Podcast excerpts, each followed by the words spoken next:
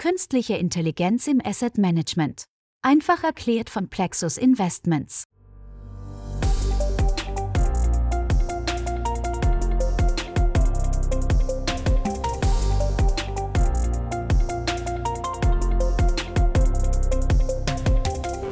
Hallo, liebe KI-interessierte Klasse, dass ihr auch im Jahr 2023 den Podcast KI im Asset Management einfach erklärt hören. Für alle unter Ihnen, die das Konzept noch nicht kennen, will ich es kurz erklären. Initiator dieser Serie ist der Vermögensverwalter Plexus Investments, dessen Geschäftsführer Günter Jäger auch in jeder Podcast-Episode am Mikrofon ist.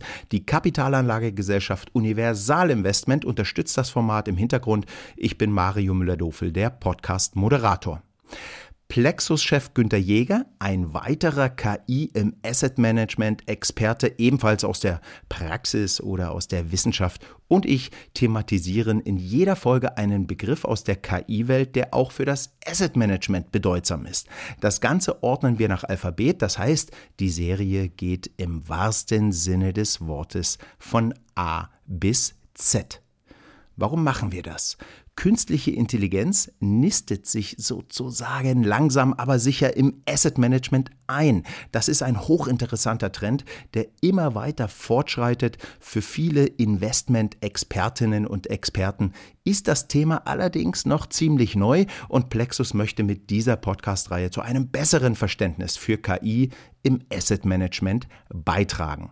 Sie, liebes Publikum, sind jetzt gerade in Folge 10 bzw. J. Das bedeutet, heute ist ein KI-Begriff mit J an der Reihe. Oder nein, korrekt muss es heißen, wäre ein KI-Begriff mit J an der Reihe. Doch diesmal haben wir erstmals keinen echten KI-Begriff ausgewählt, sondern einen in Anführungszeichen Joker gezogen. J wie Joker sozusagen, weil wir einmal ganz nah an der Aktualität sein wollten. Ansonsten orientieren wir uns in diesem Podcast eher nicht an aktuellen Schlagzeilen, sondern möchten Ihnen eine ganze Weile haltbare Informationen bieten. Also jetzt J wie Joker. Als Joker haben wir den Begriff Chat GPT gezogen. Haben Sie davon schon gehört oder gelesen? Chat GPT geht gerade hoch und runter in den Medien und in der Fachwelt. Ich würde gerne wissen, ob Chat GPT und das zugrunde liegende, extrem komplexe algorithmische Modell auch im Asset Management zum Einsatz kommen kann.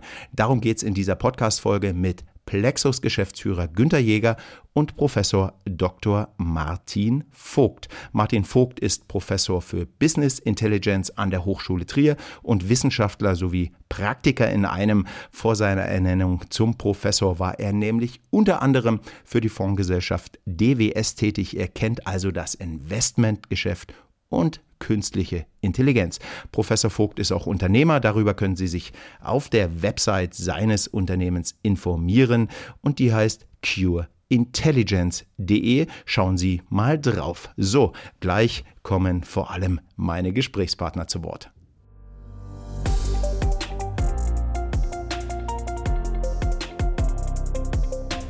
Lieber Martin Vogt, lieber Günter Jäger, schön, dass Sie in Liechtenstein und in Trier an den Mikrofonen sind. Hallo. Hallo, auch von schönen Liechtenstein. Hallo, auch von mir.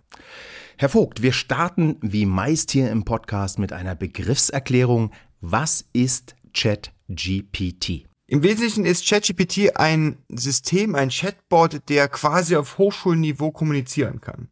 Daneben kann er auch programmieren, Programmiercode verbessern und ist dort sehr nützlich im Einsatz und kann Firmen und Geschäftsmodelle potenziell verändern. Und dahinter steckt ein neuronales Netz, welches mit unglaublich vielen Textdaten trainiert wurde. Die Firma OpenAI bzw. die Initiative OpenAI, die finanziert wird durch Microsoft und Elon Musk, steckt dort dahinter. Mhm. Können Sie vielleicht auch ein paar Anwendungsbeispiele schon nennen? Sehr gerne. Ein Beispiel, mein Kollege hat seine Statistikklausur Multiple Choice durch ChatGPT beantworten lassen und ChatGPT hat bestanden. Mhm. ChatGPT kann auch Liedtexte dichten. Es kann reimen, es kann Marketingtexte verfassen, juristische Gutachten. Man kann sagen, schreib mir einen Text im Stil von Goethe und ähnliches. Das heißt, das komplette Bildungssystem muss angepasst werden. Ja, ich habe auch einmal ein Beispiel genannt, gib mir ein Rezept für Vanilleeis ohne Ei mit Hanuta. Da kam ein super, super Rezept raus.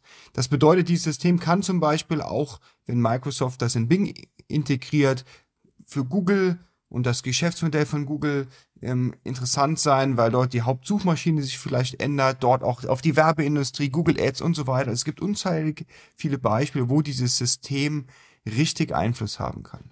Haben Sie auch eine Idee fürs Investmentmanagement, äh, wo da ChatGPT oder das zugrunde liegende System eingesetzt werden könnte? Also Investmentmanagement ist ja mehr als rein Korrelation oder ähnliches ausrechnen, sondern es geht ja auch darum, dass man Signale erkennt, dass man auch äh, Risikomanagement macht, dass man mit Kunden kommuniziert, dass man Texte auswertet, dass man Marketingtexte schreibt. Und in diesem Zusammenhang kann ChatGPT sehr hilfreich sein und zum Beispiel die Geschwindigkeiten erhöhen, Texte zusammenfassen, mit Kundenkommunikation übernehmen und ähnliches. Mhm. Herr Jäger, Plexus errechnet seit 2019 den AI oder AI Outperformance Index, äh, mit dem sie der Finanzbranche Transparenz über das Leistungsvermögen von KI-basierten Investmentfonds bieten.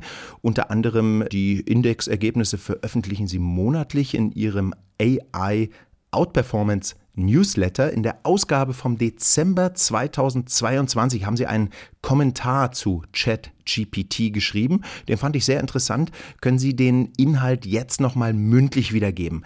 Das passt doch hervorragend hier rein, finde ich. Gerne. Nun, im Newsletter greifen wir von Zeit zu Zeit auch aktuelle Entwicklungen im Bereich der künstlichen Intelligenz auf. Und ChatGPT hat natürlich eine sehr große Medienwirksamkeit auf sich gezogen und derartige Meilensteine oder mutmaßliche Meilensteine werfen natürlich auch unweigerlich die Frage auf, inwiefern auch die Finanzbranche oder in unserem Fall konkret das Asset Management davon profitieren kann.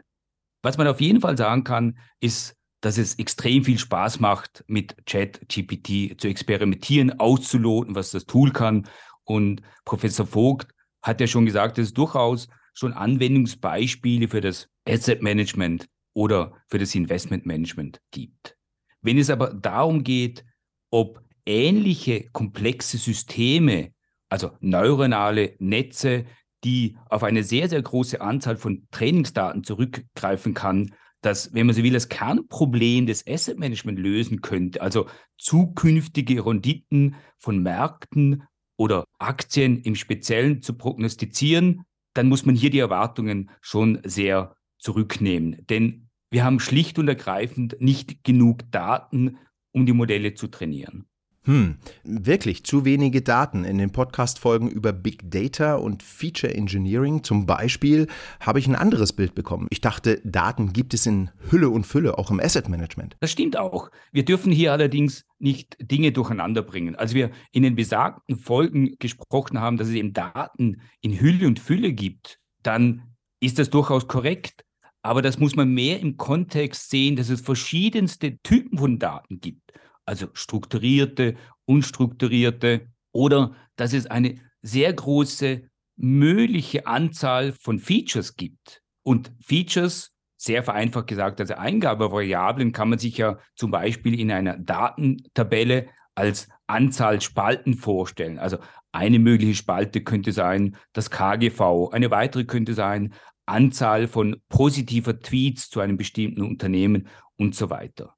In den Zeilen stehen dann die verschiedenen Beobachtungen. Und wenn ich davon spreche, dass wir nicht genug Daten haben, dann geht es speziell um die Zeilen. Es geht also um die Anzahl der möglichen Beobachtungen. Wenn Sie also zum Beispiel die monatliche Wertentwicklung einer Aktie prognostizieren möchten, dann können Sie historisch gesehen diese Rendite ja nur zwölfmal im Jahr beobachten. Um also 100 monatliche Beobachtungen zu bekommen und 100 Beobachtungen sind für sehr komplexe Modelle ja extrem wenig, dann müssten sie bereits eine Kurshistorie von acht Jahren haben. Hm. Hm, hm, hm. Herr Professor Vogt, weshalb nützen viele Features nichts oder nur wenig, solange es nicht eine kritische Masse an Beobachtungen gibt? Da steckt ein einfaches mathematisches Prinzip dahinter. Wenn ich zwei mhm. Variablen habe, dann benötige ich zwei Gleichungen, um eine eindeutige Lösung ausrechnen zu können.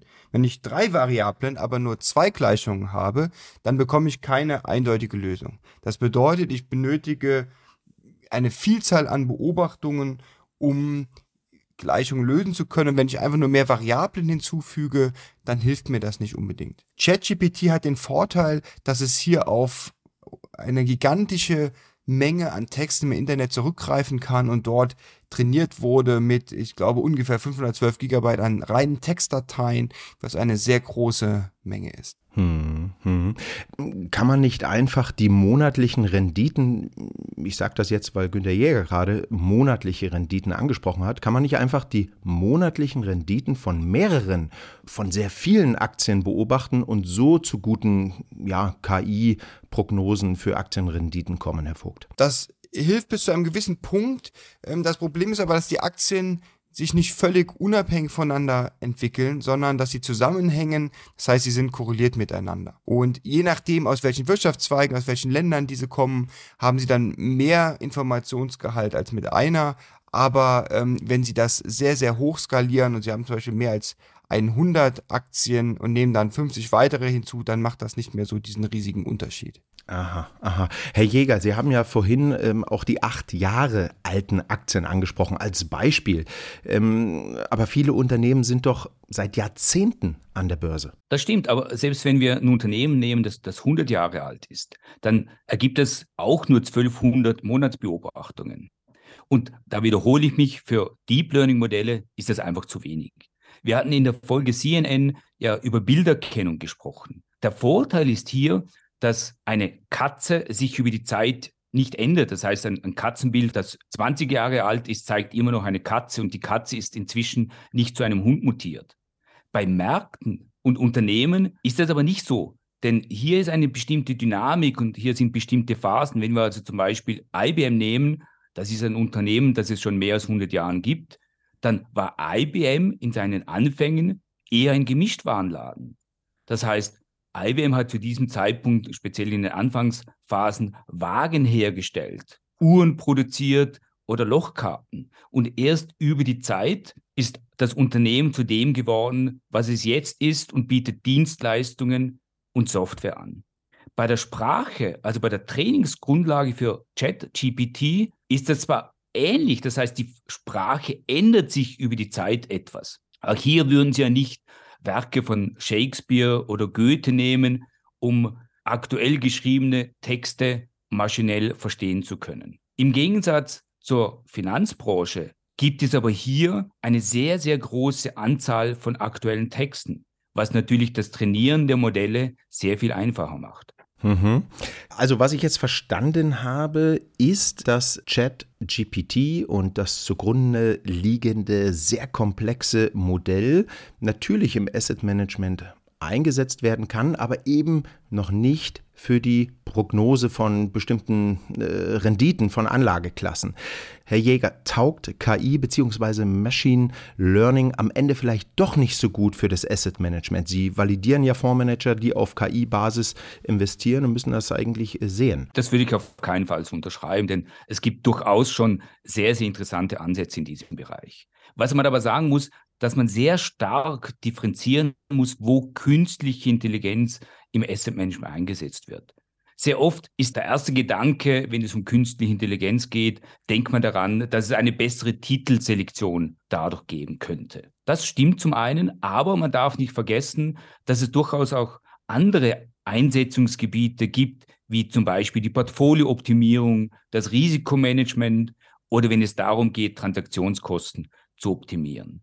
Wichtig ist, bestehende Modelle richtig einzusetzen. Und man muss durchaus eine Balance finden zwischen Komplexität des Modells und der verfügbaren Anzahl der Parameter. Wichtig ist auch die Entscheidung, welches handelbare Universum man sich aussucht. Geht es also um Aktien oder geht es um Zinsinstrumente, Währungen etc. Und auch um die Prognosefrequenz. Geht es also um die Prognose von Monatsrenditen, Wochenrenditen, Tagesrenditen oder sogar Intraday. Aber auch, wie wir heute gehört haben, wenn es um Chat-GPT geht, so gibt es auch hier durchaus auch Ansetzungsmöglichkeiten im Asset-Management. Und ich kann zum Schluss nur jedem empfehlen, probieren Sie Chat-GPT aus. Also es macht nicht nur Spaß, sondern es zeigt durchaus auch, welches Potenzial künstliche Intelligenz aktuell schon hat. Ja, vielen Dank, Herr Jäger. Vielen Dank, Professor Vogt. Ja, ich habe wieder einiges gelernt heute. Ich habe jetzt eine Vorstellung von ChatGPT, dem zugrunde liegenden Modell und den damit zusammenhängenden Herausforderungen auch für das KI-basierte Asset Management. Ich hoffe, die Hörerinnen und Hörer fanden das Gespräch genauso interessant wie ich. Vielen Dank und bis zum nächsten Mal. Vielen Dank auch von meiner Seite. Vielen Dank.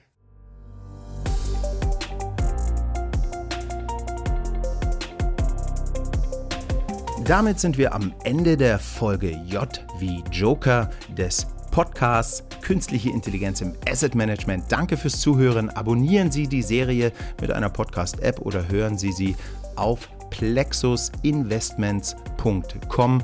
Dort finden Sie die Folgen unter dem Menüpunkt Journal und klicken dort auf den Untermenüpunkt KI Podcast. Wir freuen uns, wenn Sie auch die kommenden Folgen hören. Viele Grüße, Ihr Mario Müller-Dofel.